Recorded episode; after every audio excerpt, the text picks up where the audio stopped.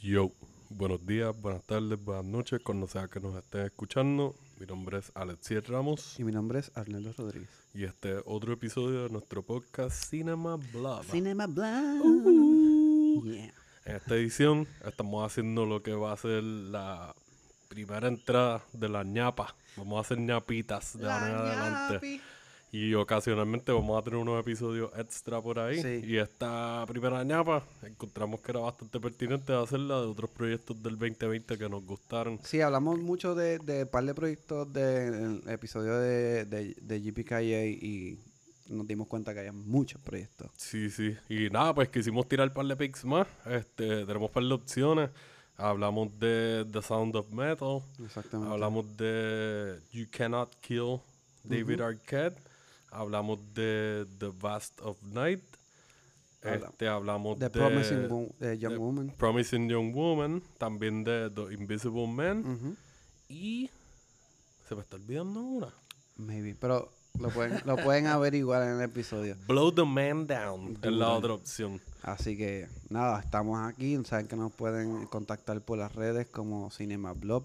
Estamos en Facebook, estamos en Instagram, nos pueden escribir por email, cinemablab.gmail.com. Acuérdense de darnos nuestros reviews si les gusta el podcast, nuestro contenido en Apple Podcast. Exacto, nos tiran comment. Exacto. Estamos en Anchor, estamos en Apple Podcast y estamos en Spotify disponible. Comuníquense, muchachos. Y nada, paguen los bowls y prendan algo ahí y sírvanse algo. Enjoy. Let's get to the ñapa.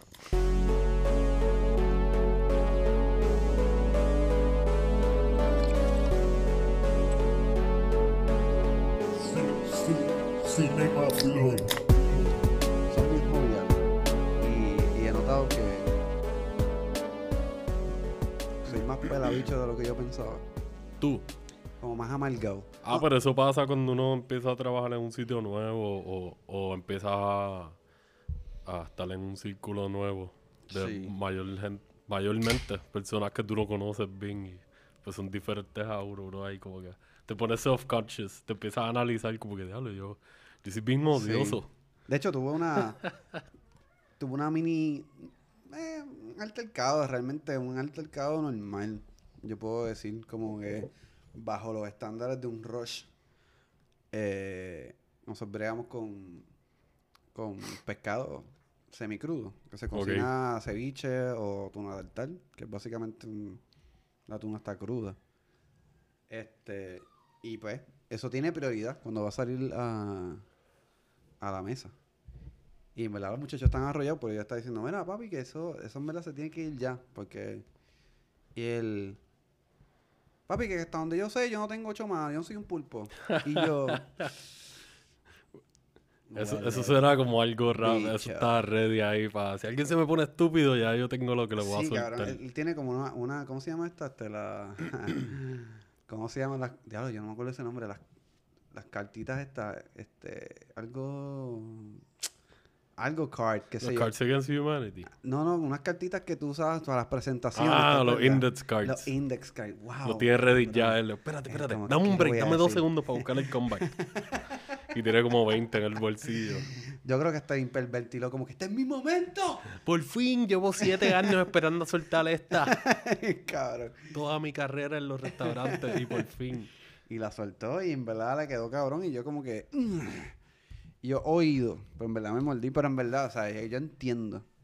Estaban arrollados, estaban arrollados. Y después hablamos y nos dimos un abrazo y un besito en la boca. Me obligado, cuando yo empecé en los restaurantes, yo era Ronald.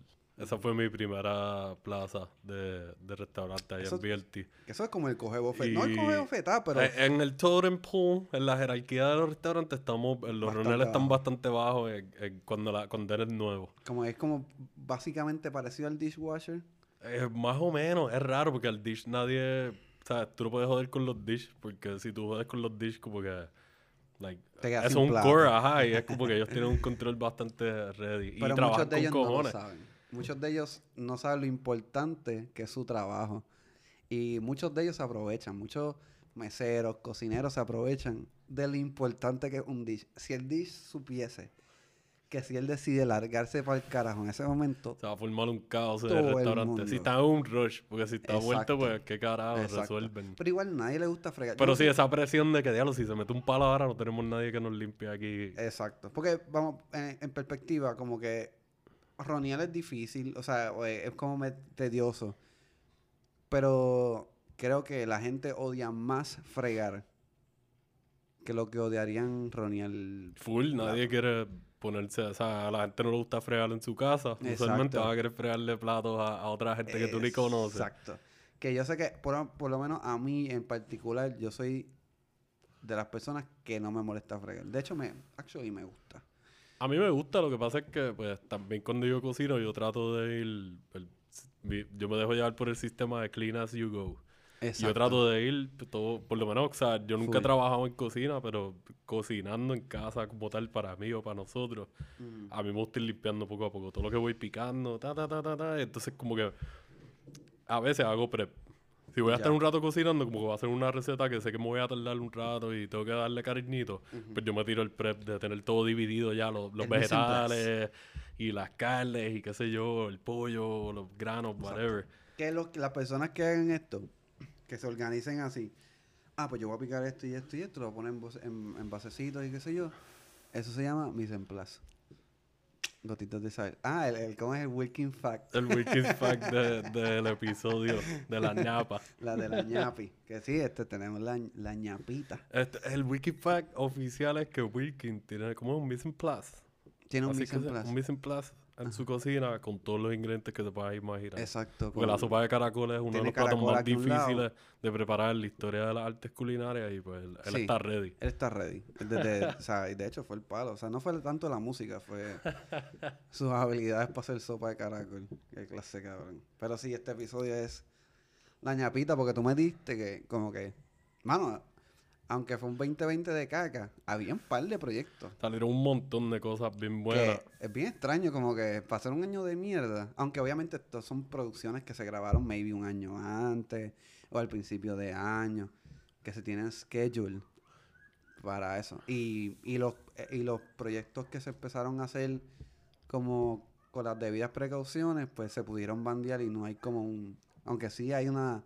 Hubo una debacle bastante grande en la industria como tal. En la industria de cómo se mueve el dinero en el cine. Exacto. Pero los proyectos nunca pararon. Sí, by the way, fun fact del episodio de hoy, como ñapita, hace poco rescatamos una perra, que ya Arnaldo la conoció, que se llama Pascua. Y la ñapita era que no sabíamos que Pascua estaba embarazada. Inclusive se llevó al veterinario, le hicieron un check-up y todo, la tenemos al día y nunca nos dijeron esto. Y, y nuestra ñapa fue que tenemos dos popis Exacto. nuevos, eh, Carnita y Coco. ¿Qué fue? Ustedes están afuera, ¿verdad? Ustedes están, están en otro lado. Eh, sí, nos estamos quedando en un Airbnb, el Luquillo, y, y pues mi cuñada Natalia Chaurat, que ahora escucha, Saludos. este, él nos llamó, ella nos hizo el favor de pues, estar pendiente a los dogos y a los gatitos, al corillo de casa, y nos llama y nos, o sea, le deja saber a como que, ah, mira, yo escucho como que unos, pe- o sea, todo está bien y qué sé yo, todo el mundo comía eso, pero escucho como unos perritos y no veo nada. es como gente de más allá arriba. Y pues no se vio nada. Y entonces la mañana, eso fue en la noche y la mañana siguiente nos dice como, mira, sí, este Pascua parió. Son nuestros, nuestras Hablando par de de- horitas creo que daban en el Airbnb, nos dieron esa sorpresita y tuvimos que regresar adelante. Hablando a- de ñapa, ¿y qué clase de ñapa, verdad? So, si quieren adoptar, están bien cuidados, están bien Full. chulos, los tenemos aquí. Tienen hoy, creo que cumplen una semana y media o dos, maybe. Están súper chulos. La, nena, semanas. la hembra parece una vaquita. y el nene es una sombra, bien chiquitito. Como, como su maíz. este están bien lindos. Me pueden tirar a Jojo Camille, la novia de, de Alexiel. Si quieren más detalles, nos tiran a Cinema Y Blog también nos tiran Cinema Blog. Papi, aquí somos multifacéticos. Películas, perros, coge. Todo, cocinamos. Estamos. hacemos palos, lo que sea. Pero sí, mano, es verdad, el año pasado salieron un montón de proyectos y nosotros hicimos el, el, de- el episodio para cerrar de las co- cosas que nos gustaron más del año pasado. Pero lo dijimos como que ah, no son todos los proyectos, porque Claro. sabíamos que se nos iban a olvidar cosas o que íbamos a querer volver a tocarlos. Sí. Y pues tenemos par de pics. En ese episodio estuvimos con Luis Daniel, en este estamos nosotros nada más. Pero hay par de pics buenos ahí. Sí, encontramos pertinente porque, exacto.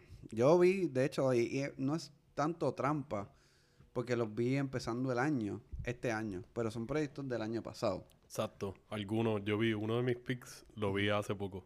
Ok. Y en verdad, son cosas que no se me pasaron del radar, simplemente no tuve la oportunidad de verlas hasta, hasta principios de este año. Y, oh boy, como por ejemplo, yo, yo vi The Invisible Man. Ok. ¿No la viste? No la he llegado a ver, como que me he mantenido. Ese es Dar Darren Lynn Boseman, ¿eh? El uno de los de esos, se me olvida el nombre de él. Es, eh, exacto, exactamente. Él es uno Eh, de los dos que son responsables por el- la franquicia de eso. Y, y- sale en la primera, sale en la, en la Exacto, él primera, es el, el otro, el chamaco que está en el cuarto como tal. Uno de los dos protagonistas, él, él está ahí. Eh, exactamente. Y él, él tiene pocos proyectos como de él solo después, ¿verdad? Como que sí, James Wan dio un palo bien cabrón, tras palo, tras palo. Al nivel de llegar a hacer la película de Aquaman, hizo una de las de Fast and the Furious, si no me equivoco. Exacto. Como que él ha, él ha hecho de todo, ha hecho un par de franquicias de horror bien conocidas, de Conjuring, Insidious, Exacto. y, Pues y se ha mantenido bastante relevante. Este cabrón, este, el Late Wanel, creo que se llama. Ah, no, lo estoy confundiendo, ¿verdad? Sí. Lee Wanell, es verdad. Wanell. Él es australiano, si no me Eh, equivoco. Creo que sí, creo que sí. No, no te voy a hablar del culo, no sé. Pero él dirigió también Upgrade.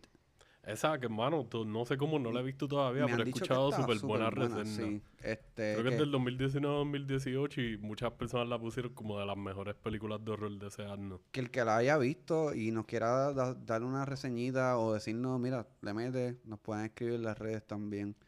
Pero sí, como que he visto, y, y, y es que ya lo había hablado antes, esta cuestión de los de las portadas de, la- de las películas, para mí es bien importante para que te llame la atención para verla. Y no sé por qué la de Upgrade me llama mucho la atención. Sí, full. Eh, irónicamente, contigo no la he visto, es súper straightforward de que es bien shocking. El rojo está, ¿verdad? Si no me equivoco, es como que negro y rojo. Exacto. La cara del chamaco y se ve bien impactante. El Mucho más que el Invisible Man, irónicamente. Que es como que la más que ha estado sonando hasta ahora. Exactamente, pero eh, y también hizo de este Insidious, el, el, el capítulo 3, él dirigió ok, ese. sí.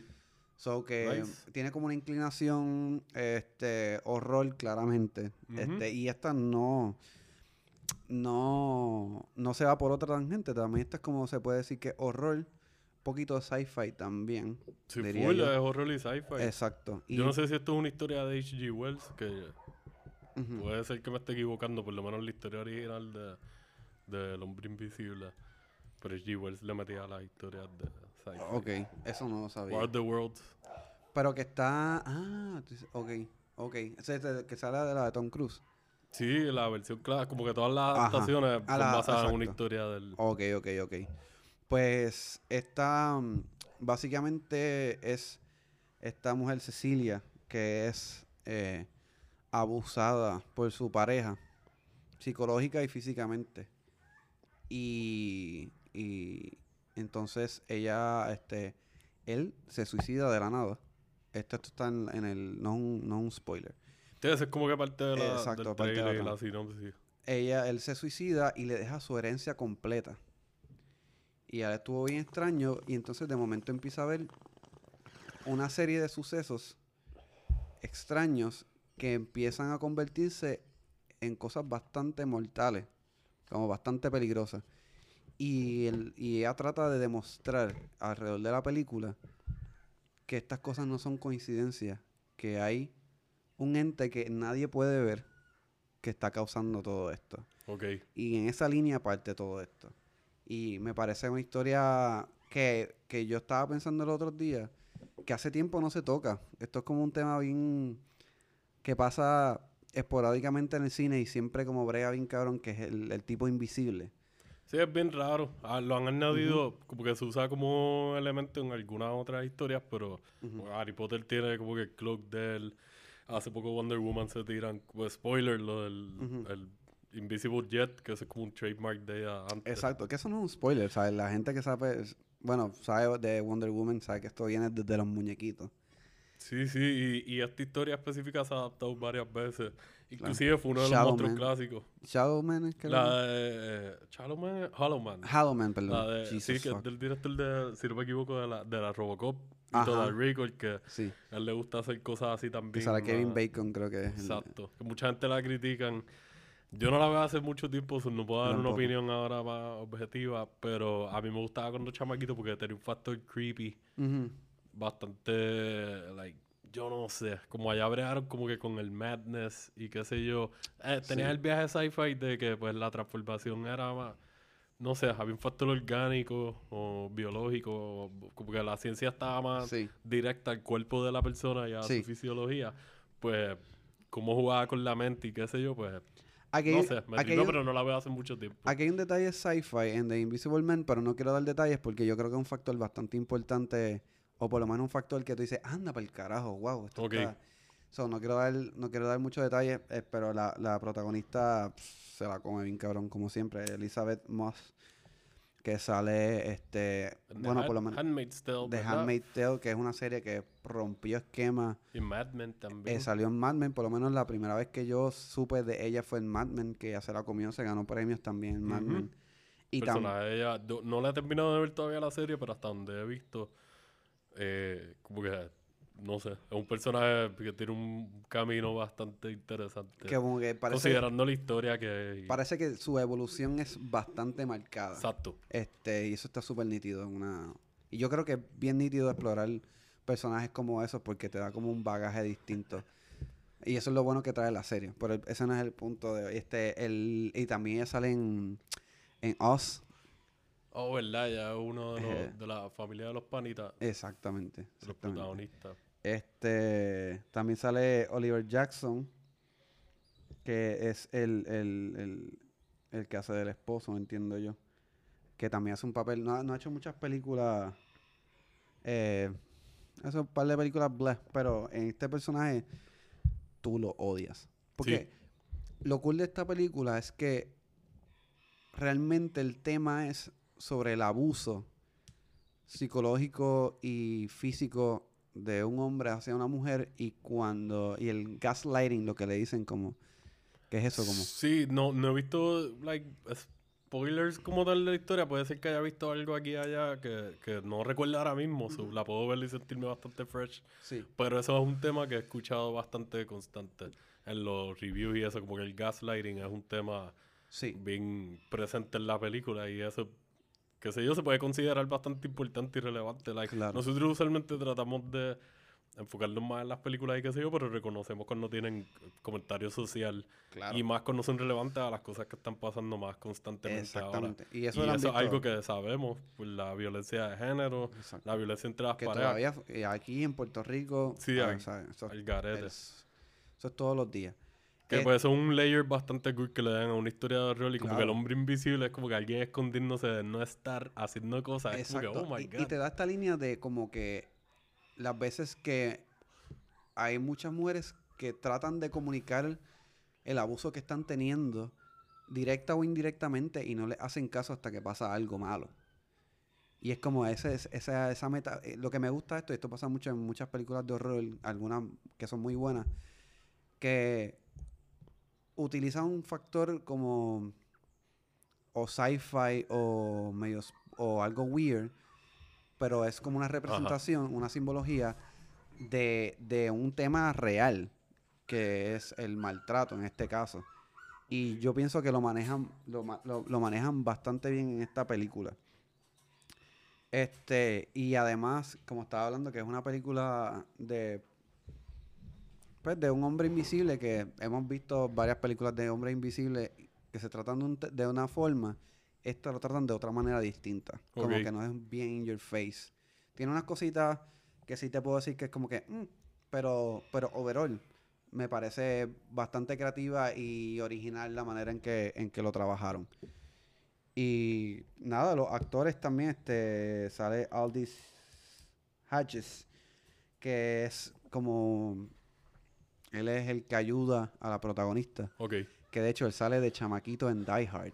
Ah, nice. Él Sale que un, él es un chamaquito, creo que está estudiando o algo así, no me acuerdo muy bien, pero sale en Die Hard, este, que es muy bueno, este, el, el- el personaje que él hace también está muy bueno. Y sale Storm Raid, que es una chamaquita que hace del- de, la hija de él, que sale en esta serie que estoy loco por ver, se llama Euphoria. Ok, la de de. Zendaya. Sí, eh, sale, ella sale en esa serie. Ok. Pero, pero nada, pienso que una, es una muy buena película. Es completa, es bien entretenida.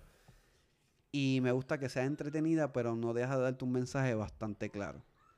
Este, y, y nada, o sea, en ese, en ese aspecto a mí me gustan esas películas que sean así de efectivas.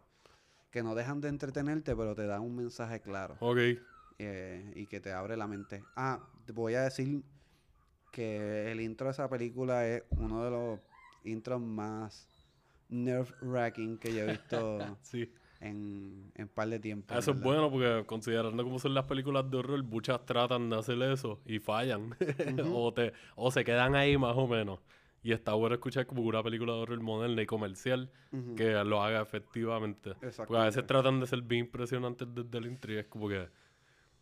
Yo no sé, de momento, like, ah, mira, no, no, no pegaste. Like, no tuviste otra alternativa, esto fue lo mejor que se te ocurrió, pues cool, pero no, no, no hizo lo que tú querías. Eso Exactamente. está bueno. Sí. Y nada, y en verdad, y, y yo pienso que ya eh, Elizabeth Moss es una actriz polifacética, pero me parece que es tiene mucha tela para cortar para salir en películas de horror. Tiene ese, ese, esas expresiones en la cara. Sí, eso, que- eso te iba a decirlo ahorita, que ya tiene como que, like, su cara de por sí ya, no, como la he visto normalmente un poco, los pocos papeles así que recuerdo de Top of My Head, se ve como que, ah, cagá. Como que el miedo está de verdad. Se ve con- cagá. Confundida, se ve como que está pensando, como que ella transmite bien, es bien expresiva con Exacto. su cara. O sea, es una muy buena actriz. Y, y no solamente eso, que de hecho las escenas que grabaron con el factor del hombre invisible, vi varias tomas y en una escena, son escenas bien difíciles porque tienes como unos elementos que, por ejemplo, una escena bien spooky, de momento tienes un tipo vestido de verde y es como bien difícil trabajar el miedo o, o como de unos palitos así como medio raros. Sí, imaginándote lo que se supone que no esté ahí, irónicamente tiene algo bien llamativo verde al frente tuyo. Exactamente, Yo vi par de. GIF o par de videitos de algunas de las tomas de ella haciendo los stunts y se veían súper cool. Así que, ¿verdad? La recomiendo, está en HBO Max. Está Te- buenísima. Tengo, debo admitir que le, como que le pichamos y, y le hemos mantenido ahí como que más o menos en Sí. gaveta porque cuando vimos el trailer inicial fue como que dejarlo, la película del hombre invisible y el trailer se siente que encendaron todo. Ajá. Sí, sí. Que eso fue una crítica que escuché de algunas otras personas y lo escuché en otros podcasts también. Claro.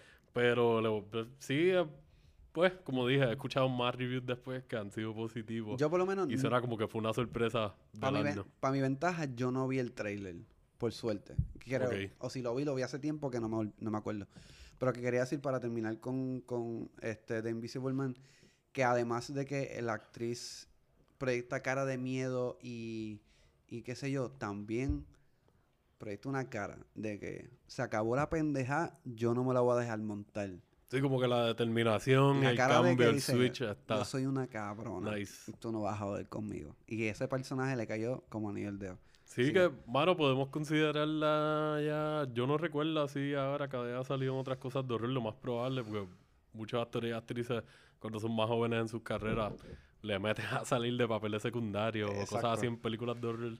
So, maybe ya se puede estar considerando como una Scream Queen moderna. Exacto, Porque al que tener, decir. al sí. tener estas dos películas, ya, Oz y, y esta ahora, que son de dos años, creo que las dos salieron un año detrás de la otra, son, son recientes. Tuvo papeles que dejaron presencia ahí, que en ambas películas no he visto esta, y pues la de Oz, ya yo hablé en el otro episodio, que como que ¡pim! tiene sus cosas que me gustaron y qué sé yo, pero no me mató. Pero sí recuerdo que, pues, al estar el viaje de los doppelgangers y eso, ya fue de los actores o actrices que pudimos ver dos versiones.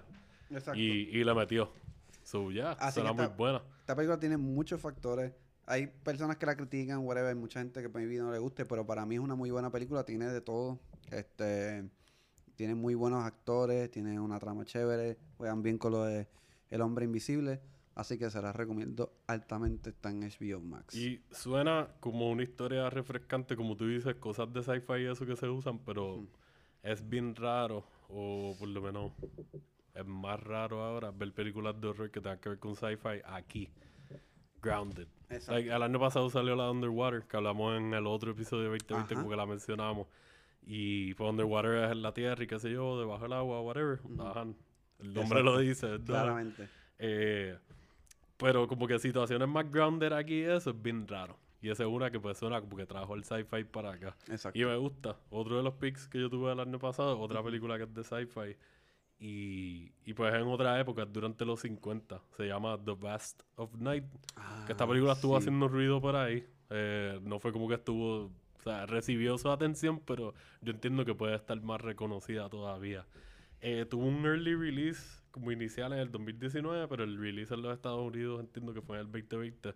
Ujú. Y le tengo que dar props a mi pana Eberto, que está hablando ahorita contigo de antes de empezáramos a hablar. Eberto está allá en New York desde hace tiempito, para artista Congelándose super a fuego.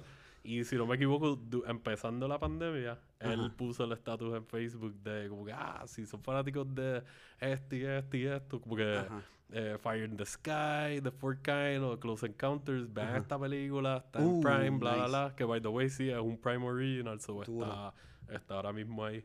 Y pues básicamente sobre este, estamos en un pueblito en Nuevo México, Ok. en los 50, que pues Nuevo Ujú. México para los aficionados aficionadas de los UFO y esas cosas, Exacto. ha sido bien conocido pues por Roswell y, y por sightings de UFOs y cosas así. Ujú. Muchas historias que tienen que ver con aliens pasan ahí o tienen algo que ver con ese lugar. Estamos en los 50 en este pueblito y pues estamos siguiendo un DJ de una estación local de radio. Ok. Y él es como que pues pone su musiquita y qué sé yo, pero es medio talk radio también. Y Ya. Es un chamaquito que tiene aspiraciones de pegar más y salir de este pueblo y hacer cosas más grandes, como Ajá. muchas historias así. Entonces él tiene su seguidora fiel, que es una chamaquita que trabaja en un como un call center. Ok. Y ella es como que su, su fanática número uno y a ella le gusta el programa y le gusta ayudarlo. Sierra pues- McCormick, creo que es. ¿Cómo? Sierra McCormick. Exacto, esa es la muchacha y Jake Horowitz es el actor. Que los dos son relativamente nuevos. Ella tiene más experiencia que él, como que en series y un par de cositas más viejas, pero Curb son caras frescas. eh, ¿Cómo es? Curb Your Enthusiasm. En Curb Your Enthusiasm, exacto, es uno de los créditos así más conocidos que ella tiene, pero son relativamente nuevos los dos. Ok.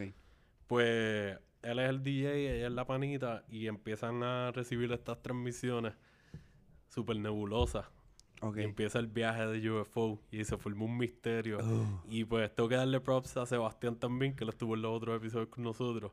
Que cuando yo estaba decidiendo, quería hablar de este pick porque se me olvidó para el otro episodio por alguna razón.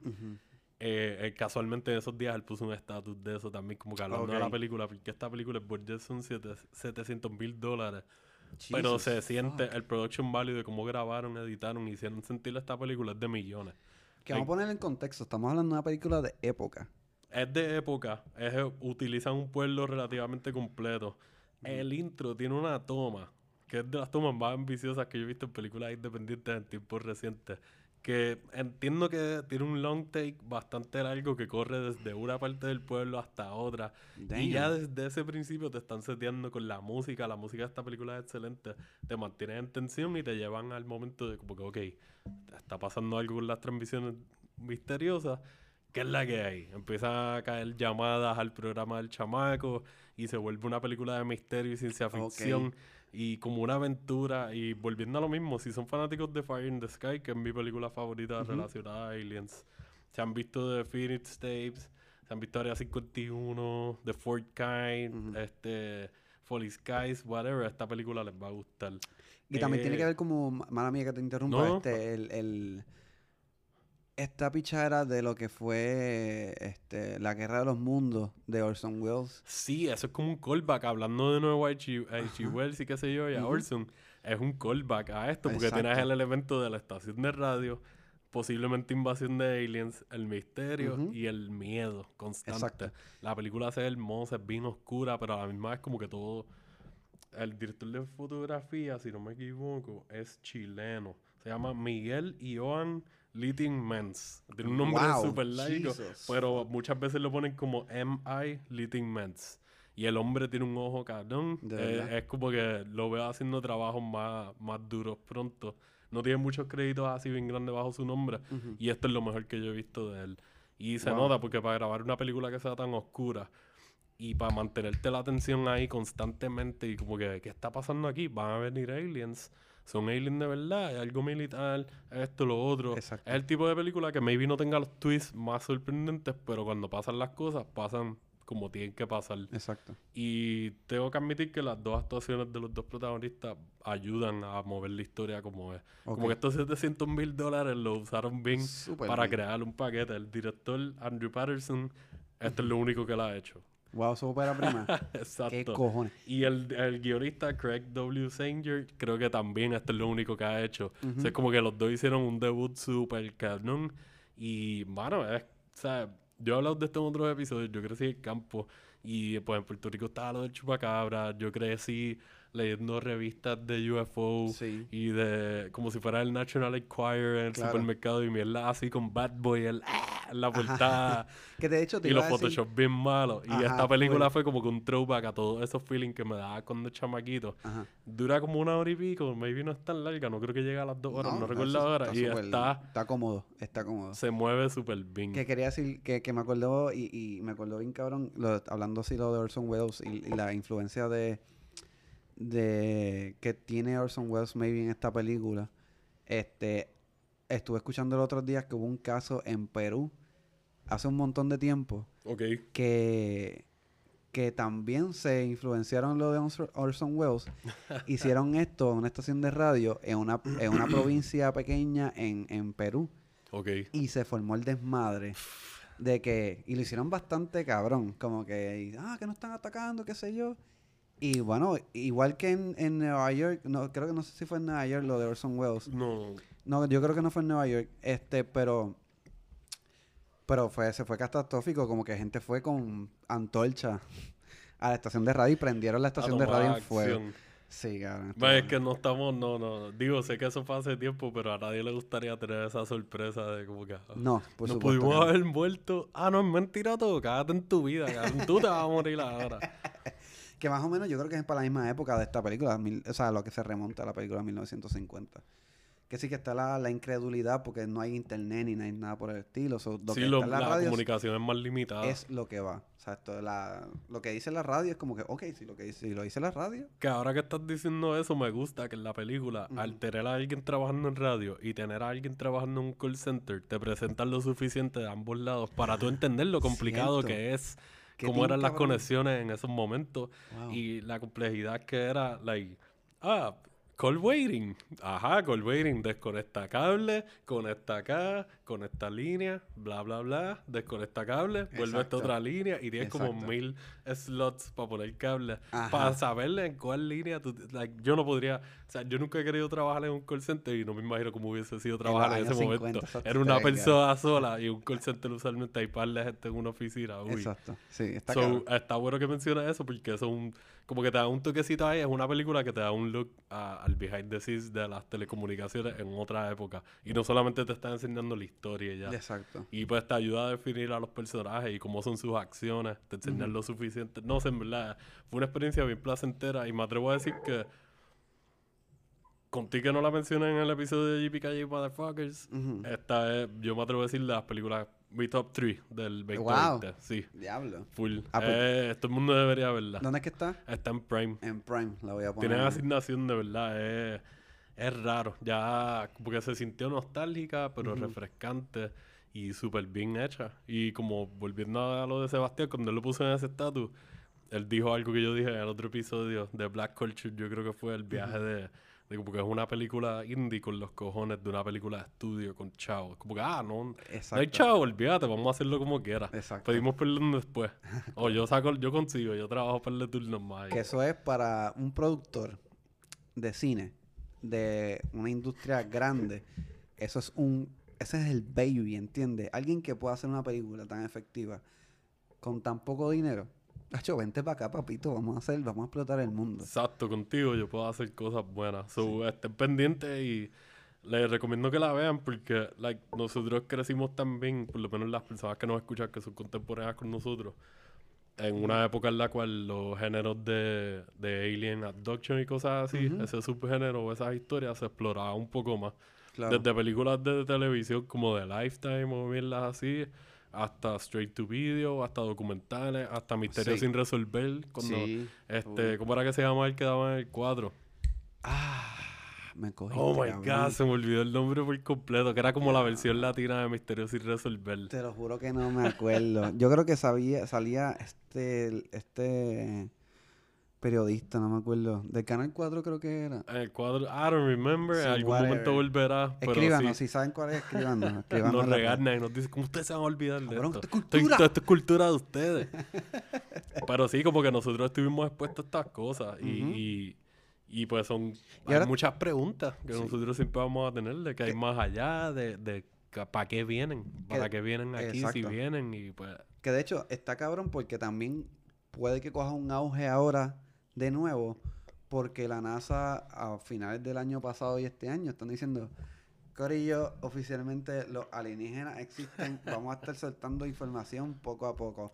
Ya, ya, ya, ya. Es Que, bochinchera. By the way, la inspiración para la, la película, como que la historia que ellos hicieron, tengo entendido que parte es, eh, no recuerdo si el guionista o el director es de Arkansas o de Oklahoma. Uno de estos estados que son conocidos por el farming life y como que muchos campos y eso. Y algunos casos de vida real de o desapariciones relacionadas a alien sightings o UFO sightings o cosas así pasaron de donde esta persona. So, eso, aparte de eso, otros casos de vida real como eh, mass UFO sightings, eh, noticias que salieron, lo de Roswell mismo, como que ellos tomaron mucha inspiración de casos de vida real que pues maybe no se han probado, que todos Ujú. tengan que ver con UFO directamente, pero esas son las ahí. circunstancias que están alrededor de estos casos. Y en la cultura popular se, se ha archivado como así. Man, es- imagínate que nosotros hiciéramos una película del chupacabra, Pulpo de la Llorona o, o de Brujas de Puerto Rico, dándole este toque. Ellos hicieron eso mismo, se fueron con algo que es semi-folclórico de su área, porque el folclore alrededor de los UFO está, pues, el asterisco de que, quote unquote, no está reconocido, whatever. Exacto. So, ellos cogieron algo que, pues, eh, lo hicieron de ellos. Y le dieron esa identidad de que porque nosotros crecimos viendo estas cosas, vamos a, vamos a meterle. A Lo hicieron muy bien para hacer, como tú dices, la ópera prima. Debut. Excelente. Duro. Así que ya saben, está en, en Prime, es una producción original de Prime, entiendo yo, así que le pueden meter. Pero, mano, vi los otros días, me tiré de nuevo para la misión de ir al cine. Pero esta vez lo hice como que estratégicamente. Yo dije, yo creo que en estos días ya, si tú sabes cuándo ir y a qué cine ir, probablemente seas el único en la sala o Ajá. hayan dos personas. Y me tiré con Debbie para Shout out, Debbie. con Merlina. Shout out. Entonces fuimos para fuimos para San Patricio para el cine este fancy y fuimos a ver Promising Young Woman. Ah, a fuego. wow. Yo quiero ver esa película desde que vi el trailer que tú me lo enviaste. Yo Ajá. puñeta. Esta película se ve bien exagerada. Mm. Cuéntame. Se ve exagerado. Y, y- y quiero, quiero hacer un- una, una nota, como que quiero hacer un hincapié en lo, en lo cabrón que estuvo el jangueo. Por esta misma razón de, mano, si tú te quieres ir, te la quieres tirar para el cine, hazlo bien. En estos momentos, saca un presupuesto y vas para Y te el tiras una Catum. anuncio no pagado para, para los cabrones de Caribbean Cinema. Pero en verdad, brega bien cabrón porque tienen su cervecita. Este, tienen comidita. Yo no comí ahí, yo comí popcorn porque tenía un bajón de popcorn bien cabrón.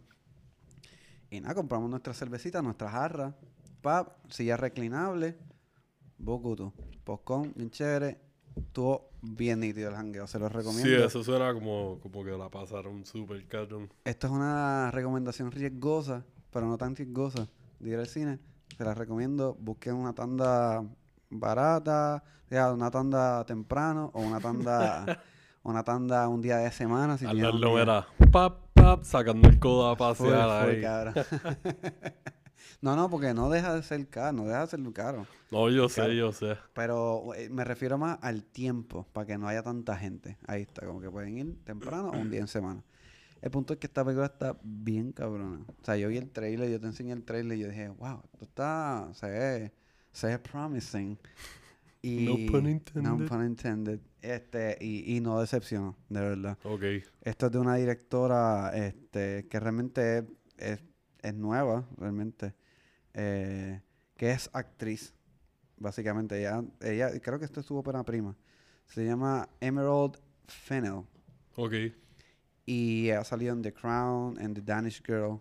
eh, Ok, nice. Sí. Y entonces. eh, y este. La protagonista es Carrie Mulligan, ¿verdad? eh, Carey Mulligan. Sí, que es buenísima. Súper, ella es la que sale en Drive, la Sí. Drive, y Ella sale Shane de- también. Sale en The Great Gatsby, sale en, Mo- en Mudbound. Tiene un personaje. Nice. Modbound la tengo en lista hace tiempo y no la he verla. visto. Que eso es un, un semi setway, algo que vamos a hacer eventualmente, pero no vamos a hablar en detalle. Este. Pero, mano, está buenísima de verdad para hacer la ópera prima de, de cualquier actor o actriz. Tiene una estética bastante manga. Bueno, el trailer se ve súper stylized de que... Full. Esto, ok, para dar un contexto de qué trata, es como una mujer que, que, que está traumatizada por X eh, hecho que no voy a decir. Y, y después de eso decide tomar como una línea de venganza sobre la gente que la, la jodió y personas que hacen esa mierda que pasó. Ok. No quiero entrar mucho en detalle porque yo creo que son elementos bien importantes dentro de la película. Este. Pero, mano, sí, la estética está a otro nivel. Está bien cuidada. Es una película que tiene mucha personalidad. Estamos hablando de una película que, que está trayendo el tema que ahora está bien pop. Ahora, que antes era los 80, ahora son los 90. Entonces, estamos hablando de una película que tiene una estética con una iluminación bien poppy, con luces así como media candy. Ahí el vestuario también tiene cosas así como de dulces, cosas bien noventosas, la Ok. música. Que hacer un shout out a la música que escogieron. Buenísima. Eh, escogieron una canción de Britney Spears, que no voy a decir cuál es. Y la hicieron bien, como bien tensa y creepy. Es como que le dio el toque de pap. En una escena en particular, A mí me gusta cuando las películas hacen eso, pero hay veces que la cagan. Hay unas que se tiran unas versiones de alguna canción conocida y es como que, yes, la pegaste ahí. Y más cuando tienes un soundtrack ya bastante bien curado y le pones de sazón eso ahí, es eh, perfecto. o sea, la pega. O sea, para mí es. Fue una dura, o sea, la pegó a la mil. Ella, como su primer proyecto, ahora que estamos hablando de personas que están haciendo sus primeros proyectos, la pegó. Y, y también eh, creo que lo- la benefició ser eh, ya estar en la industria como tal, adentro, valga la redundancia, este, que conoce mucha gente. Hay muchos cambios. No se puede decir cambios como tal, pero hay mucha gente. Maybe eh, personajes que secundarios que son conocidos, Sale, los actores sale la mamá de. Stifler, que estaba Nice. perdida en, Ajá. en la vida y ahora salió así yo, wow, mira, puñeta", y se ve Jeva como siempre. Este, sale eh, Laverne Cox, eh, que ella es una actriz bien importante, además de que es muy talentosa, pero es de las primeras actrices eh, que son este, trans. Que, Ok. sale, que sale, ella sale en, en Orange is- is the New Black, On, ok. la trigueñita. Ella, ella ha sido nominada, creo que la primera este, actriz y actor trans que se gana un- que está nominada a un Emmy. Ok, nice. Y ella es muy buena actriz. Es muy buena actriz. Y aquí tiene un personaje pequeño, pero, pero la rompe cada vez que sale. Porque tiene una presencia bien nítida. Además de que es muy buena actriz. Y también sale este Alfred Molina. Eh, a ese sí que yo no... Yo sé que le ha hecho un par de cositas aquí y allá, pero hace tiempo que no escuchaba del... Like así en una película current. También tiene un personaje pequeño, pero el personaje en particular tiene una presencia bastante Está importante. bueno, eso está bueno que tenga así porque ahí le está, eso ayuda con el production value overall y te da el nombre, tienes pauta ahí entre la gente que salga, aunque salgan en personajes secundarios. Exacto. Y es bueno que maybe algunos de ellos no salgan en el trailer porque yo no recuerdo, o sea, recuerdo que el trailer me gustó mucho, pero no recuerdo haber visto por lo menos a Alfred Molina en el trailer. Y eso es una sorpresita por que es no quiero- ok, nice. No quiero decir muchos de los personajes que salen así porque en verdad te van a encontrar un par de sorpresitas. Pero es como estamos hablando de Bass of Night. Es otra persona que a la patada hizo entraron, las- hizo las cosas diciendo, "Mira, súper estamos aquí". bien. Súper bien. Y nada, es una, es una muy buena película. to- Toca un tema bien serio, pero a la misma vez hace un balance genial dentro de lo que es un mensaje bien macabro y bien real, como está pasando últimamente, o sea, como pasa desde siempre. Pero el elemento de venganza y de que no me la voy a dejar montar y qué sé yo, está súper nítido. Y también tiene sus momentos de comedia. Sale este un actor que también es comediante, Bo Barham, creo que se llama. Ah, sí. que él es stand-up comedian él ha también. dirigido también. Él hizo una película para A24. Ah, de verdad. La de 8th Grade. Él creo que él la escribió y la dirigió. Ah, ¿en a mí no me gusta mucho él como comediante. Pero Ok. lo he visto así de actor como secundario en dos o tres cositas. Y como que he's got it para por lo menos eso, para Tiene estar una aquí y allá. personalidad bien magnética y es como este tipo funny que tú dirías, yo janguearía con este cabrón. Sí, al- al- yo lo he visto en, en la... Yo creo que ya había mencionado la serie de, de Green Room. Ajá. Y él, que como muchos comediantes hablando mil entre medio de un festival, behind Ajá, the scenes y sí. tirando chistes ahí on the spot. Ajá. Y él salió ahí y lo vi defenderse entre medio de un montón de comediantes veteranos. So, el chamaco es bueno. Lo que pasa es que simplemente su stand-up como tal, su estilo personal, no me mata. Es, como Ok. que, eh. Yo no lo he visto y me lo han recomendado el stand-up de él, pero le tengo que dar el break. Es que él le mete a la música también. Sí. Él es de estos comediantes que tiene eh, segmentos musicales. Pues, ah, una historia o, un- o un par de chistes una canción algo así. Y pues, eh, ha- hay veces que eso a mí me gusta, pero en overall no soy fanático. Ok. Sí, yo, verdad, tampoco he consumido mucho de su, no sé, mucho de su trayectoria. Realmente, para serles bien honesto, eh, David me dijo, ah, mira, este, este cabrón y yo. Ah, ah, mira. en verdad, no sé quién carajo es. Pero hizo un buen trabajo dentro de lo que cabe. Este, y nada, el final es, puedo decir, ven acá, muchachita, que tenemos el perro guardián que está ahí pendiente a todo. Este, el, el final es polarizante. A mí, me, a mí me gustó, a mí me gustó bastante. Pero he visto en las redes que hay como, que no le gustó. Como que hay unos detalles que no les pareció congruentes. Pero a mí me vaciló un montón. Es una película que es completa, o sea, visualmente, actoralmente. Es una pieza que yo diría que podría ser de las mejores piezas del año del 2020. Sí. Sí, eh, porque reúne muchas cosas, como acabo de decir. Así que no está en ninguna plataforma, probablemente esté en Amazon. Eh, Creo que está Early papá. Access ajá, para alquilarla porque está en el cine. Pero les recomiendo de manera semi, este, ¿cómo digo? Tómenlo con pinza. Ajá, tómalo con pinzas. Pero si pueden conseguir un momento de ir a un cine que esté vacío, véanla en pantalla, porque vale la pena. Y ahora que ahora hay mucha gente que se ha vacunado, si te has vacunado, pues, pues aprovecha y, y ve. No sé, como que es una muy buena Alan está vacunado, pero no para el COVID. Tiene las vacunas de carne al para el. SARS. Pero si pueden ir al cine, la pueden ver, está bien cabrona, o es verla en Amazon Prime. Altamente recomendada. Y, like, el vibe que me dio, ¿tú has visto Hard Candy? Yo, yo creo que nosotros hablamos maybe en Hemos el episodio de de la ella, sí. Hablamos un poquito. ¿Tú la has visto? No, no de Elliot Page cuando era conocida como Ellen Page. Esa fue de las primeras cosas que yo vi de Elliot Page. Y cuando vi este trailer me, me- se veía como, pap, como que iba, como que era un buen back to back. Ajá. Porque tiene temáticas que aparentemente son similares. Que tratan. Sin tratar. Yo no he visto la película, pero esto sale en el trailer también. ¿Qué sé yo? Pues tiene que ver con la cultura depredadora que Ajá. hay entre hombres contra mujeres. Y, y, pues pasa de otras formas, pero pues esto es un tema más específico. Y pues Hard Candy se tiraron un raid. Eso fue una película muy buena. Eso era para cuando Lionsgate estaban distribuyendo.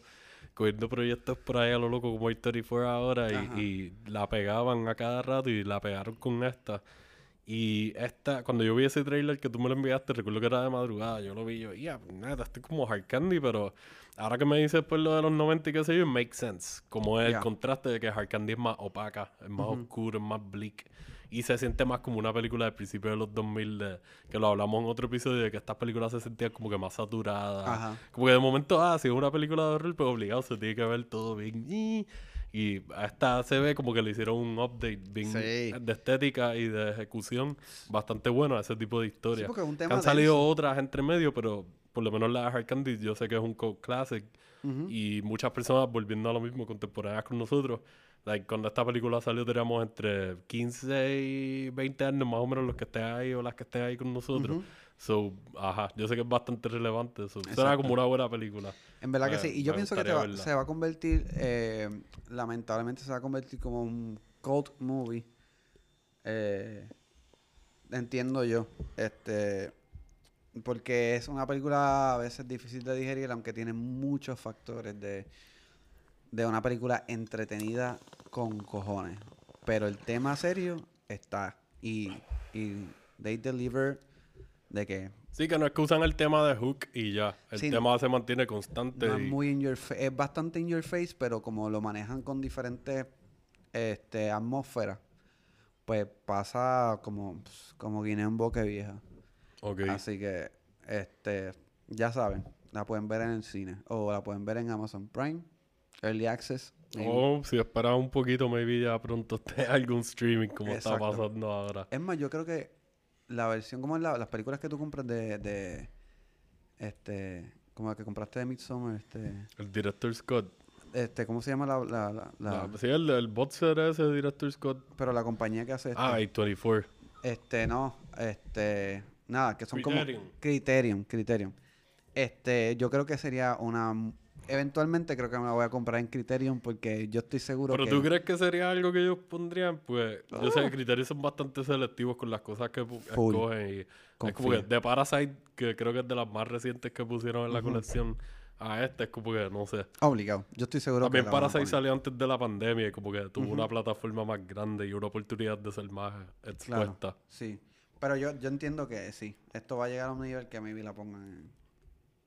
Así que, nada, es una película bien particular, bien interesante, entretenida, graciosa. Tiene de todo, pero el tema está ahí, está bien interesante, ya la pueden ver. Pues yo, la, otro de los picks que tuve fue una que estuve aguantándola hace mucho tiempo y la tenía en la lista desde que vi el trailer y me seguía comiendo la mierda. Y seguía bajando y bajando en la lista y yo, pues ok, hace poco, hace como un mes más o menos me puse a verla. Y es Blow the Man Down. Wow. Está en, es un Amazon Original que tuvo un, como un, parece un festival, una corrida en festivales o algo en el 2019, pero su release como tal fue en el 2020 a través de Amazon. Y pues es eh, escrita y dirigida por un dúo, Bridget Savage Cole y Danielle Crudy, que pues entre las dos eh, son más conocidas por haber trabajado en par de cortos, videos de música creo que han hecho y series. Esa es como que la especialidad entre cada cual por su lado y juntas. Ok. Y hicieron una buena combinación. Hace poco salió una serie basada en una algo de Stephen King, The Stand. Y ellas parece que las cogieron para trabajar de dúo ahí de directoras también. Ah, de verdad. So, como que están empezando a coger proyectos un poquito más, qué sé yo, comerciales, por decirlo así. que Y está pues- bien, mala mía, que sale Daniel, eh, Daniel Crudy.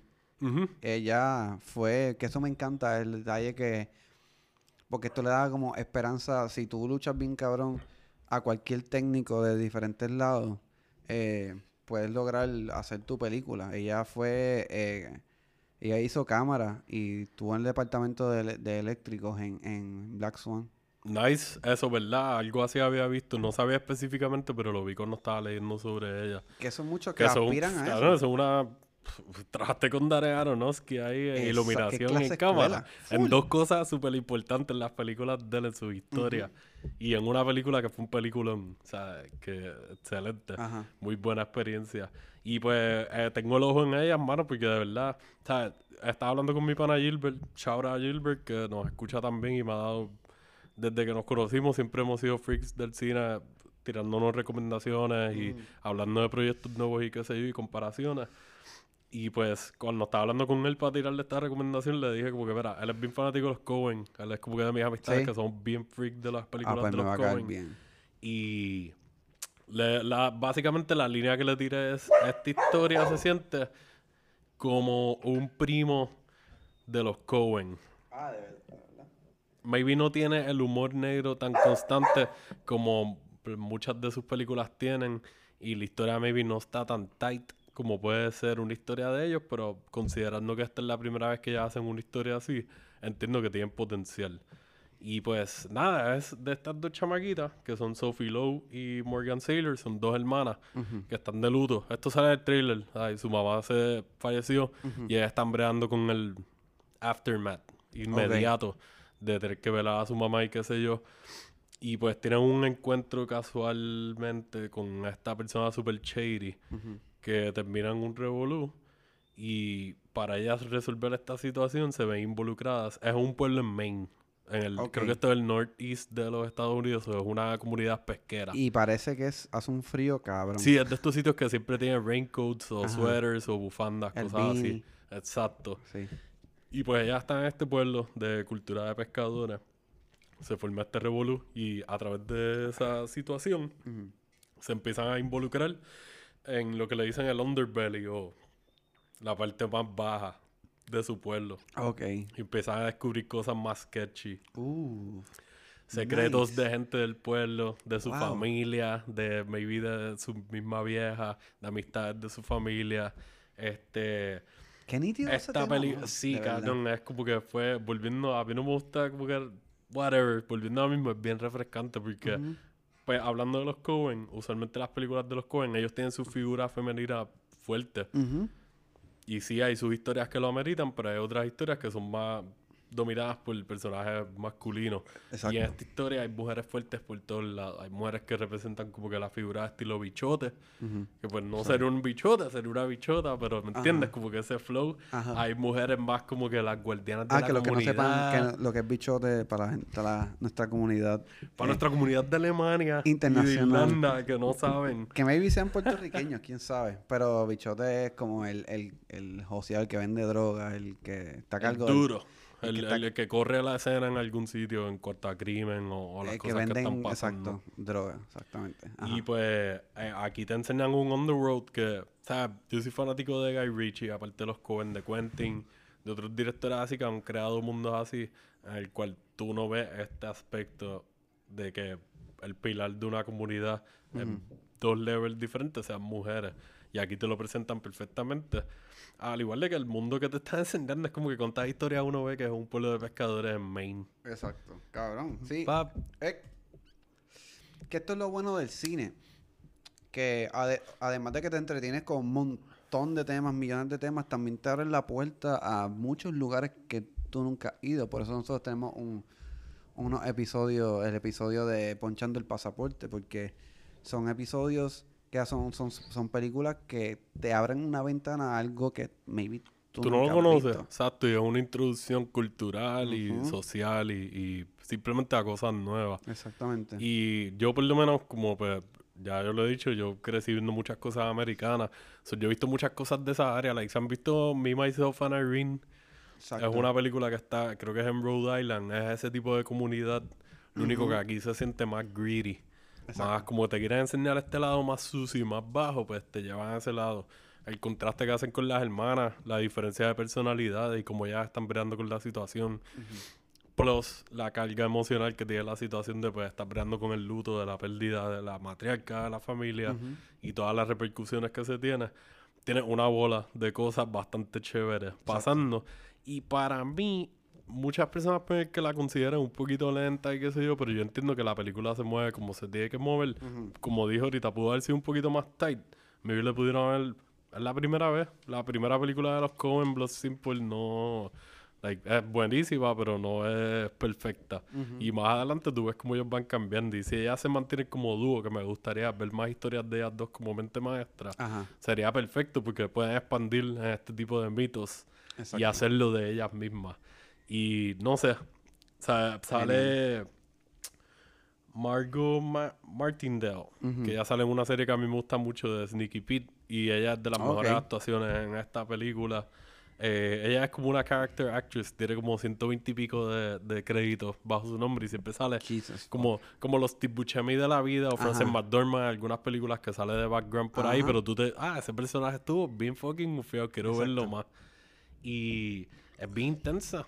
Like, aunque sea no on- in your face de que la intensidad es bien pero las repercusiones y las implicaciones que están, tú dices como que, ok, esto es una situación seria. Y cómo se, entre comillas, se puede resolver todo, pues es bastante interesante. Ajá. Eh, yo no sé, yo he visto críticas negativas, pero he visto muchas críticas positivas. Y tengo que admitir que estas dos mujeres en verdad se guillaron, como que los movimientos de cámara en par de partes fueron bastante ambiciosos para el lugar en donde estaban. Y Claro. lo que estaban haciendo eran cosas sencillas, pero que yo las veía y yo, nice, como que como usaron la, la- qué sé yo, de momento hay muchas jaulas de coger cangrejos o lo que sea, y cómo usan pasillos de eso y cosas así, las sombras y todo bien oscuro, lo manejaron súper bien. Que eso es lo lindo, mano, que eh, nosotros vivimos en una... En, ya llevamos un par de años en esta pendeja que, que el cine pues toca unos temas blockbuster y qué sé yo, y, y- y hay un estándar de cómo se filma las cosas. Y la gen- hay gente que no, no cruza la barrera y se le olvida que la cámara es un lenguaje, una forma de tú comunicar muchas cosas. Y dependiendo de dónde tú pones la cámara, vas a comunicar X o Y cosas. Y es como que hay mucha gente se le olvida eso en, en las películas blockbuster o películas pop que están saliendo. Y, y eso es refreshing. O sea, eso da a entender que el cine como tal, que, que viene cargado de información y de diferentes lenguajes, pues está todavía ahí funcionando. Sí, es como, like, tienes director. Ellas son las directoras, ellas tienen que dirigir las emociones y qué sé yo, pues ellas tienen que saber cómo hacer, como tú dices, que lo hemos hablado otras veces, el lenguaje cinematográfico, que es como que los movimientos de la cámara, las luces, los movimientos de los personajes versus los movimientos de la cámara o a favor. Claro. claro. Y cómo te van afectando y a veces uno no entiende que tú estás viendo una película y de momento te desesperaste y no está pasando nada súper wow, pero como movieron todo y como te lo presentaron audiovisualmente, ahí estuvo la estimulación emocional. Exacto. Y ese es el lenguaje. Y es como que, ¡ya, puñeta! Espérate, ¿qué me está pasando? Y pues esta película para mí es como que deberían verla. Está en Prime ahí cogiendo polvo.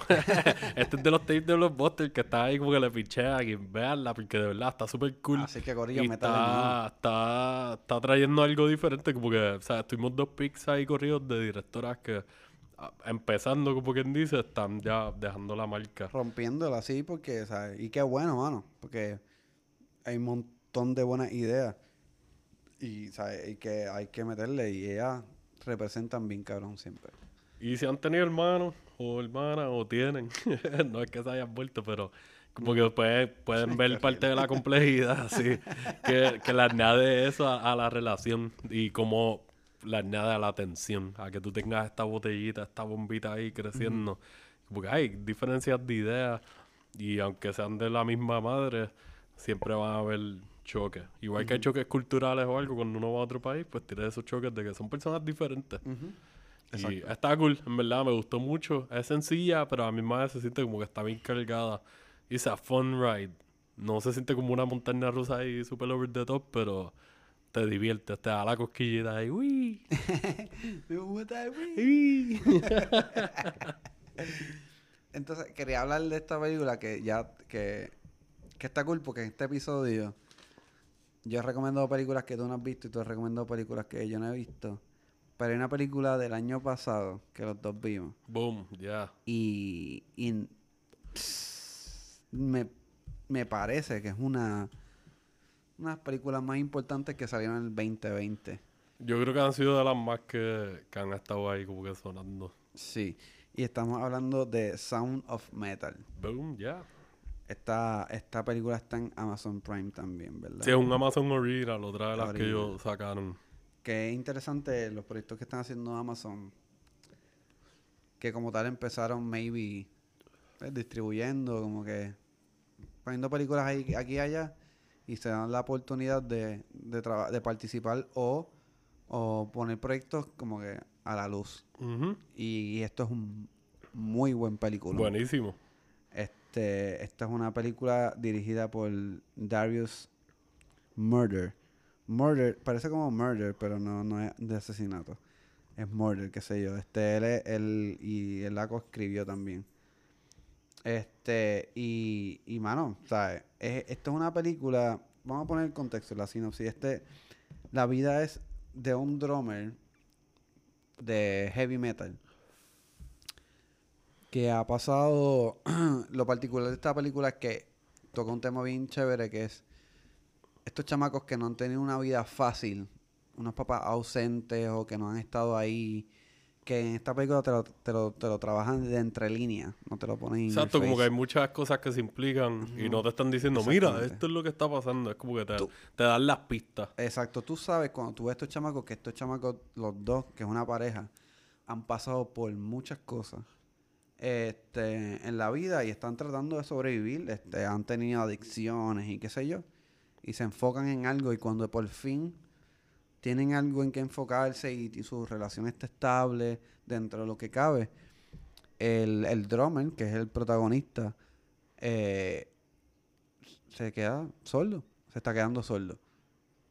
Y hablando de personas que están pasando por trauma, que se están recuperando de trauma, ¿sabes? Tú decir como que, ah, puñeta, estoy bien ahora y de momento, ah, fuck, me estoy quedando sordo, en serio. Ujú. Y, y como la película como trata el, el tema de, de una persona pasando el proceso de, de, de esta nueva, de este nuevo cambio, pues ver cómo cae en tiempo y tratar dentro del bad trip de acoplarse a su nueva, a su nueva condición de vida. Y me parece una película que, aunque es una historia bien interesante y tiene muy buenos actores, el elemento sonido, que es bien importante, hablando de una película de se llama Sound of Metal, le habla de una persona que se está quedando sorda, o sea, la rompe. El elemento de- del sonido de cuando él se está quedando sordo. Sí, como hacen el contraste de los cambios. De, vea, espérate, aquí no, algo no está bien. Es bien, lo hacen, lo manejan bien. Exacto. O sea, y, y, y te ayuda. O sea, esto es, una, esto es un elemento que te ayuda a, a tú estar súper presente en la película. Y sentir lo que, la, lo que el personaje principal está sintiendo. Y eso, no quiero hablar mucho de los detalles del juego de sonido, pero, pero es súper importante el elemento de cómo manejan el sonido en esta película, ya que la persona se está quedando, se está quedando sorda. Que quiero hacer el shout out al protagonista. Riz. Ahmed, Riz. Ahmed, que hable- hemos hablado de él de Nightcrawler. Salió en Ujú. Nightcrawler en el episodio que hablamos de, de las combis, de, de, de mezclar el tema. Exacto. Y And the Night Of, eh, una serie, miniserie buenísima que está en HBO. Si quieren ver algo más. De hace par de años, que él es uno de los protagonistas, la actuación de él está súper on point. Y el cambio que ha dado de esa miniserie específicamente, que es lo más viejo que yo recuerdo de él, hasta esta película, que nosotros le hablamos en Nightcrawler, que él, es un- él ya se ha convertido en un method actor. Ujú.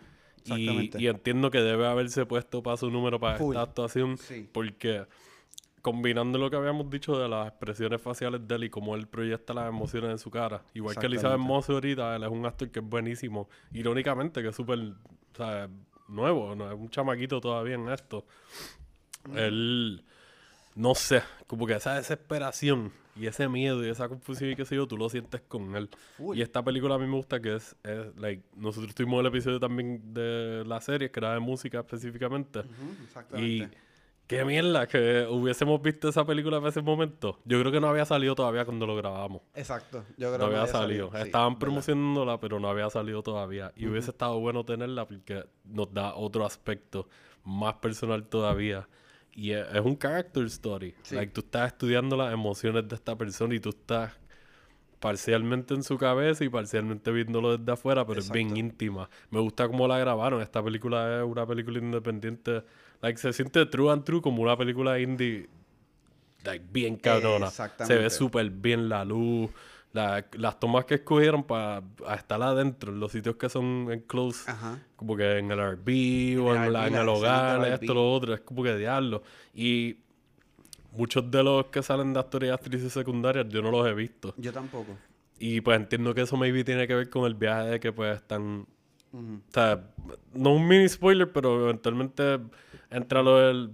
Algo de cosas de señas y cosas así, del lenguaje de señas. Sí. So, tienen mucha gente que lo más probable son actores y actrices que le meten a eso, o maybe no son O ni no actores y actrices y los sí. cogieron para darle la autenticidad Que- que, la película la lleva. Que Es quería como hablar que- de eso. Ah, adelante quería decir eh, algo de también de, de, de, de Reese, el actor principal. Yo pienso que este performance está de premio. Esto es por lo menos para... Nosotros no creemos mucho sí. en los premios. Pero, es por lo menos para el reconocimiento de que le den las nominaciones. Exactamente. Es, es muy, muy bueno que quería decir que, que esto no, no, lo, no te lo enseñan, no te lo dicen, pero se nota que el personaje como en su vida fue bastante volátil.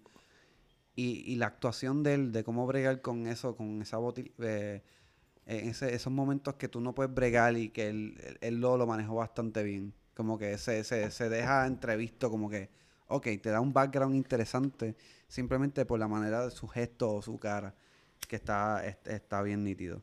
Eh, pero quería decir también que, que esos elementos son momentos de cuando él está en ese esa transición de descubrirse como, como una persona sorda, que Ujú. ahora es en la comunidad, porque es una comunidad claramente. Y está bien trabajada, mano. Esa, esa, esa escena de cuando él empieza a descubrir lo que es la comunidad sorda. Sí, su introducción a, a su entrar- nueva realidad Exacto. of- oficialmente. Porque te- me gusta que tratan las etapas de como que la confusión, la negación, Exacto. el no, esto, lo otro. Ah, de momento como que pues embracement y tratar de crecer y whatever, como sea que lo hagan. eh, eh, eh, por eso digo que es un character story Ujú. súper bien hecho porque te llevan emocionalmente de la mano. Sin Exactamente. tener que decirte, mira, siente esto. que estamos que como estamos hablando de, de la de, de ese proceso se la quiero dar al actor este Paul Racy que, que él hace de, de la persona que lo ayuda a Es- buenísimo, ¿Qué- buenísimo. qué papel Eh, hablando claro, ese, oh, yo le daría también un not por lo menos cabrón sí una nominación porque el tipo de verdad me ganó. Sí. De que fue, like, ok, el protagonista te, te- tú te vas a sentir emotivo o emotiva y te vas a relacionar hasta donde tú puedas con la situación, pero con ese personaje específico es como que la... Hablando de la, de la situación, del background de la persona implícita y pues las cosas que no te enseñan y cómo esa influencia le da las dimensiones que le da a la película, es, es perfecto, claro, en verdad. Es como que una, un actor secundario que hizo lo que tenía que hacer. súper importante Te- yo creo que es el muchos moral actores- compass de la película Vin Cannon. Eh, me sorprendió mucho. Sí y no es un tipo bastante conocido es un tipo que sale aquí y allá en como que se nota que sale en guisos Yo espero que gracias a esto consiga un par de Sí, cosas más es porque muy bueno. eh, tuvo una presencia muy buena y, y ayuda. Sí, y, y- y exacto. Este, creo que es una historia bien importante. Me parece que mucha gente se va a identificar o por lo menos va a empatizar un montón y el, el elemento de audio ayuda un montón, a un montón a identificarte con el personaje. Eh, así que yo pienso que es una película, no solamente es una muy buena película para verse, para, es una película para llenarte el alma también. Ujú. Si te Es bien como- wholesome, sí. eh, tiene como que tiene fibra emocional ahí para consumir. Exacto. Y sí, yo hablando claro, cuando yo vi el trailer de la película, pues teniendo mi background personal de pues haber incursionado por hackear por la escena de los shows aquí en la isla cuando chamaquito. Sí, esa es otra. Y, y qué sé yo, me llamó la atención por eso, pero a la misma vez estaba como que, ah, esto será un Oscar bait film o algo. Y es como que, bro, Parece, no, no. lo parece, pero no. Esto es, esto es un puño a, a la cara de Es que, un- Es una película con mucho, mucho corazón. De verdad, es como una película bastante honesta. Que no quiero tirarle la mala, pero ¿sabes? tú puedes ver The Revenant y tú sabes que es una película que fue diseñada por un Oscar. Versus esta película que se ve la honestidad pura de es un, que es un tema importante y particular que quieren tratar. Y las personas que les gusta, que están en el ambiente de la música, ya sean músicos que o son apasionados de la música, es un muy buen tema para explo- explorar. Yo creo que es una herramienta muy buena de concientizar también porque, like, no es por hablar de la comunidad sorda en específico, pero sí ese es el tema, Sí. parte de esta película. Sí. Y, y como que te da esa perspectiva de que, like, bro, yo, yo, o sea, yo no sé si tú personalmente has pasado por esto, pero yo me, like, a mí me gusta irme por varios escenarios en mi mente y analizar cosas simplemente por ver cómo yo me siento en el momento y como yo digo, yo creo que yo reaccionaría así. Claro. Así, ¿me entiendes? Como Sí. que más o menos, entre comillas, preparándome mentalmente. Sí, una película que te da. Y te yo he pensado en esto. la- yo amo la música. Yo no puedo vivir sin escuchar música. y, o sea, sin tener la música presente y pensar que de momento me quede sordo. O me está empezando a quedar sordo y me diga lo que sea que me diga. Y yo, como que, "Ia, neta, Exacto. like, wow. ¿Y que yo voy a hacer ahora? Like, yo, yo voy a perder estas memorias. Like, ¿qué va a pasar en mi mente? Exacto. Porque es como que a la misma vez tiene un layer existencial. Claro, definitivo. Y es como yo te estaba diciendo ahorita, yo soy una persona que aunque me gusta. Algo, algo que nos ata a nosotros, además de las películas y la música, yo soy también bien, bien, visu- bien, bien de audio. En cuestión de, yo escucho mucho podcast, mucho podcast. Y, y sí, yo no me puedo imaginar como yo, que es un medio que me entretiene, esto es un, un ejemplo pendejo, pero que es un tema que me, que es algo que me, que a mí me despeja bastante los podcasts, el tener a alguien escu- escuchando, nutrirme de información y cultura. ¿Cómo carajo yo puedo hacer esto? Ahí- y ahí en la película descubrí que hay diferentes formas de hacerlo también. So, es una película más que entretenida y visualmente appealing. Es una película trascendental y bien heartwarming. Sí, es bien pesada. Y te es pone, bien y te pone en, en contacto con una comunidad que maybe tú no, tú no le prestes tanta atención como la comunidad sorda. ¿Sabes? Eh, es bien, es bien buena, de verdad que sí. Se la recomiendo, ¿sabes? Está muy balanceado. Está en, está en Amazon. Este, en Amazon Prime. Así que métele. Pues mi último pick, Sí, que tú tenías una ñapita ahí. este fue... Este fue de los que yo vi este año. Ok. Y yo había escuchado de esta película un documental. Nice. es raro para mí, pero Y ya... no hemos tocado documental, básicamente. en Casi. este Ah, yo hablé en el de los B-movies del de Tromaville y creo que hablamos de otro más en otro episodio, pero se ha mantenido Sí. bastante vague. Pues este documental se llama, que a ti te va a gustar. Eh, Tú no sabes nada de esto porque ahorita te mencioné el título y te quedaste Sí. ahí como que, ah, ok, a fuego, whatever. Se llama You Cannot Kill David Arquette. Jesus fuck. Y pues, eh, para los que no lo recuerden o no sepan quién es, David Arquette es un actor de cine que para los 90 él, era un prospecto. Él sale en las películas de Scream, él es el policía, Dewey. Él sale en Eight Legged Freaks, el chamaco de Royal Rumble, de la película de los dos fanáticos de lucha libre, el del pelo oscuro. Ah, ¿de verdad? El que fue campeón de WCW en vida real y lo crucificaron por eso en la lucha libre porque fue como que una movida súper estúpida dentro de una compañía tratando de mezclar entretenimiento. Exacto. Y pues básicamente esa movida, para los que no sepan, esta compañía WCW eh, fue una de las compañías más grandes de lucha libre a nivel mundial. Desde los 80, durante los 90 estaba en competencia directa con WWF a Exactamente. fuego. De hecho, y ganó por mucho Y- tiempo el, Sí, el- se estuvieron viendo ahí. La competencia era real, había una Sí. rivalidad. Y pues, ¿qué pasa? Eh, WCW es bien cono- fue bien conocida porque management, las personas que escribían las historias o cómo iba a correr todo, los bookers y los escritores, Sí. empezaron a tomar decisiones bien controversiales.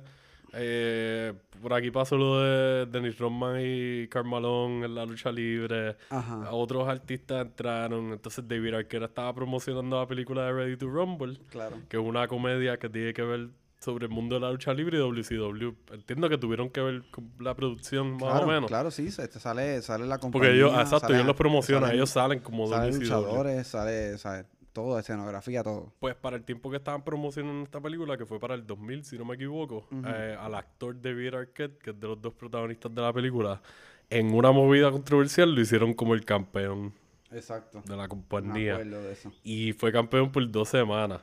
Y esto fue un caos, creó un ripple effect en el mundo de la lucha libre y del entretenimiento. Porque ya su carrera estaba más o menos como actor ahí, eh, media sketchy. Y mucha gente considera como que esa movida de la lucha libre como que lo acabó de joder. Ok. Pues, ¿qué pasa? Él era un chamaquito, esto fue hace 20 años. Está en el peak de su fama hasta ese momento.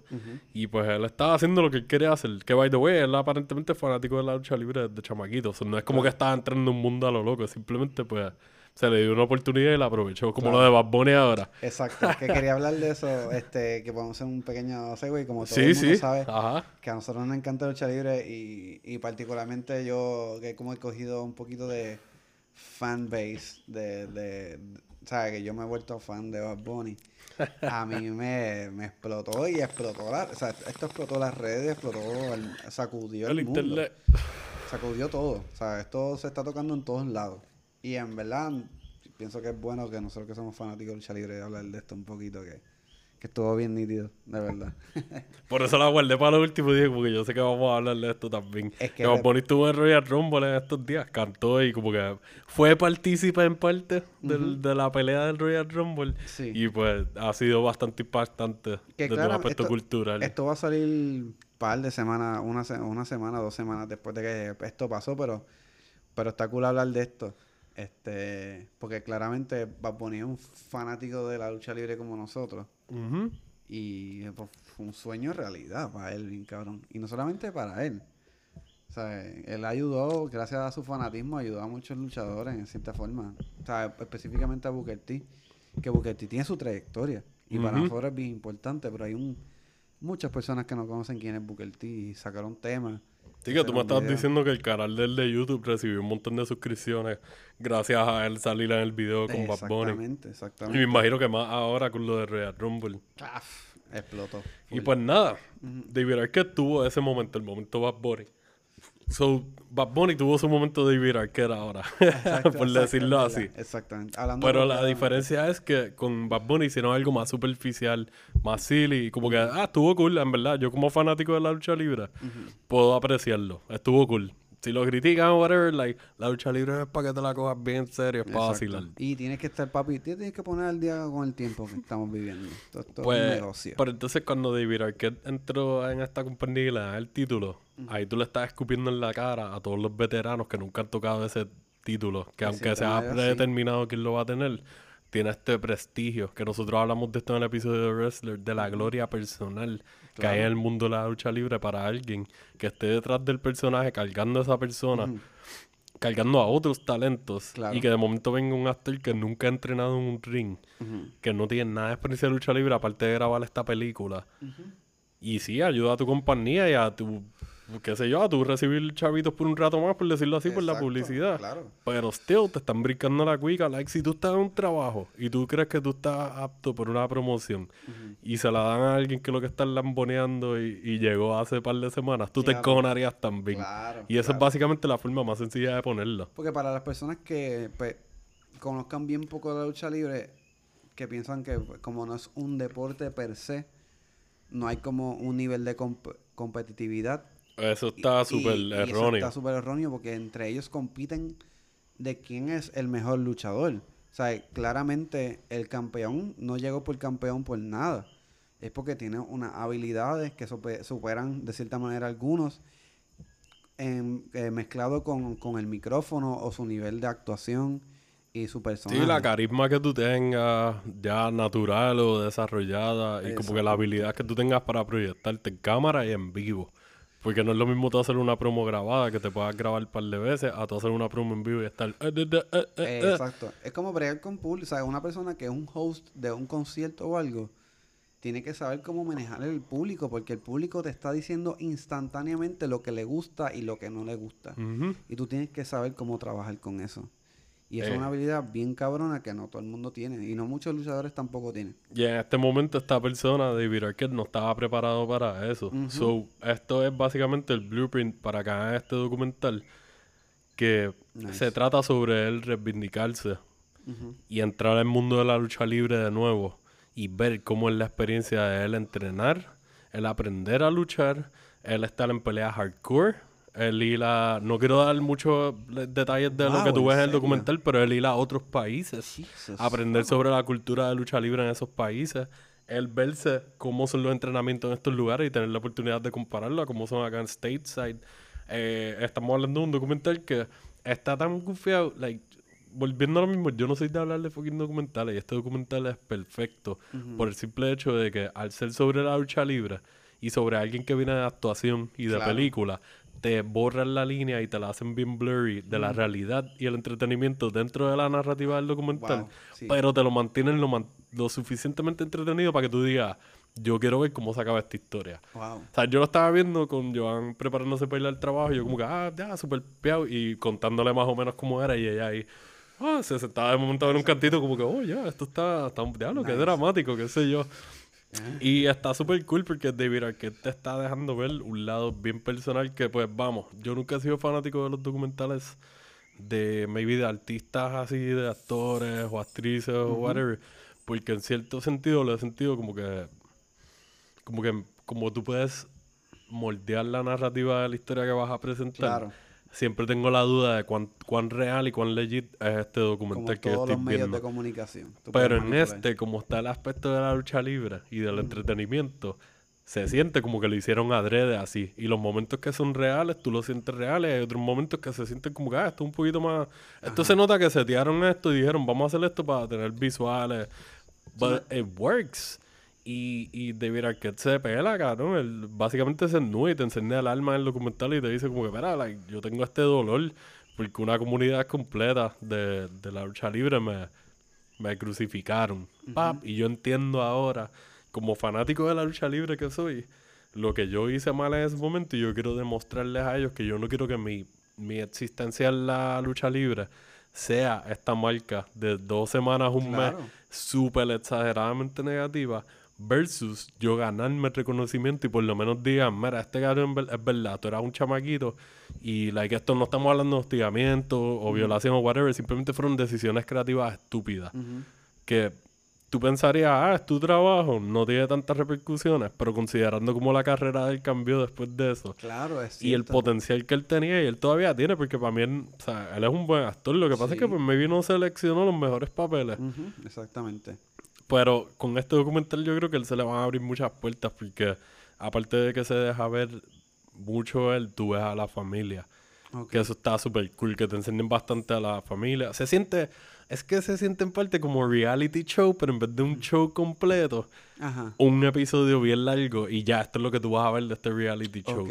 So, Ya. tienen las cosas reales y las otras cosas, pero a mí más todo, o sea, todo pega y te llevan desde lo más bajo de la lucha libre, de maybe un patio sin gente hasta escalas más altas y David Arquette está en el medio aprendiendo y moldeándose de nuevo como Qué persona. genial, de verdad. Y es una historia, es bien confiada, cabrón. El nombre me encanta. Me fue una sorpresa. yo no haya Fu- escuchado de Ajá, esto, y yo, yo como que había visto el fuck. trailer como dos o tres semanas antes de que se acabara el 2020 y lo dejé pasar, ah, como que whatever, I shook it off.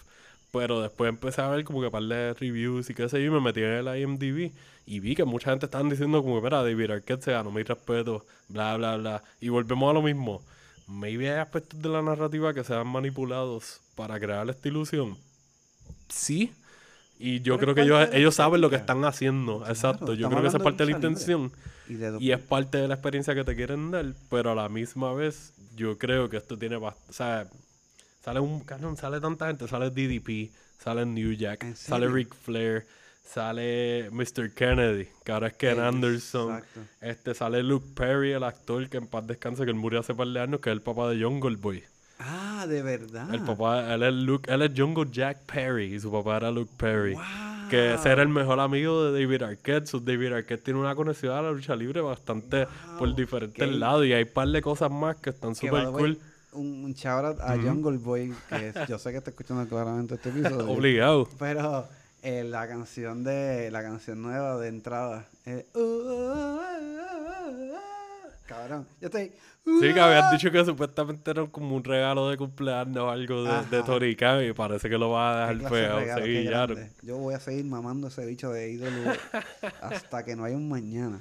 Pero, bueno, sí, en verdad, es como que contigo que tiene el aspecto que se siente medio, pues, hecho o predeterminado, como la lucha Como lucha libre, se siente real, se siente crudo, like, las cosas que él te está diciendo, aunque tú no lo tomes en serio a él, maybe, y la historia de él, te pueden dar perspectiva tú pensar como que, yo siempre pensaba en, la- en las personas famosas como que, ah, cuando se pone, este cabrón no quiere que le tiren fotos y qué sé yo, es como que, ah, mamá, bicho, quieres ganarte millones por grabar una película y cuando te van a tirar fotos que tú sabes que es parte de tu profesión, no quieres que lo hagan. Pero con este documental es otro de esos momentos que me han dado esa perspectiva de decir como que está bien, no hay muchas emociones que están aquí adentro y yo no he pasado por tu situación y yo no sé el dolor que tú tengas y la carga por las cosas que tú tengas, aparte de ser actor y eso. Como yo pensaría en mi trabajo, como que, ah, yo soy un mesero y este cabrón no sabe que yo la estoy pasando mal en casa y es lo mismo. Exactamente. Y Igual está también súper cool, mano. A muchos luchadores. Este, eh, coño, ¿verdad? Es un muy buen documental. ¿Dónde está esto? Eh, está en Hulu. En Hulu. Está en Hulu actualmente. Eh, son dos directores, David Dark y Bryce James, que su especialidad entre los dos, cada cual por su lado y juntos, es videos de música y documentales o docu-shorts. Ujú. Y esto es lo más grande que he visto que han hecho. Y si veo después más adelante que han- hacen otro trabajo documental, me gustaría verlo porque fue una experiencia bien entretenida. Como te dije, fue una sorpresa que yo no me esperaba que me gustara tanto, mucho menos siendo un documental. Y me dieron por donde me duele porque tiene el aspecto del cine, tiene el aspecto de la lucha libre y está súper bien producido. Exacto. O sea, es súper bien, es como que Nice. es bien diferente. ¿Qué coño? Y ahora que estamos hablando, sí, ya estamos culminando, este, y estamos hablando de lucha libre, que no hemos tocado el tema, este, shout out a la, y los mejores deseos a la familia de Brody Lee, Obligado. que murió hace Exacto, un chorrito. chorrito de cerveza, Buen luchador, buen ser humano. Así que que descanses paz. Brody Lee. Yeah, salud.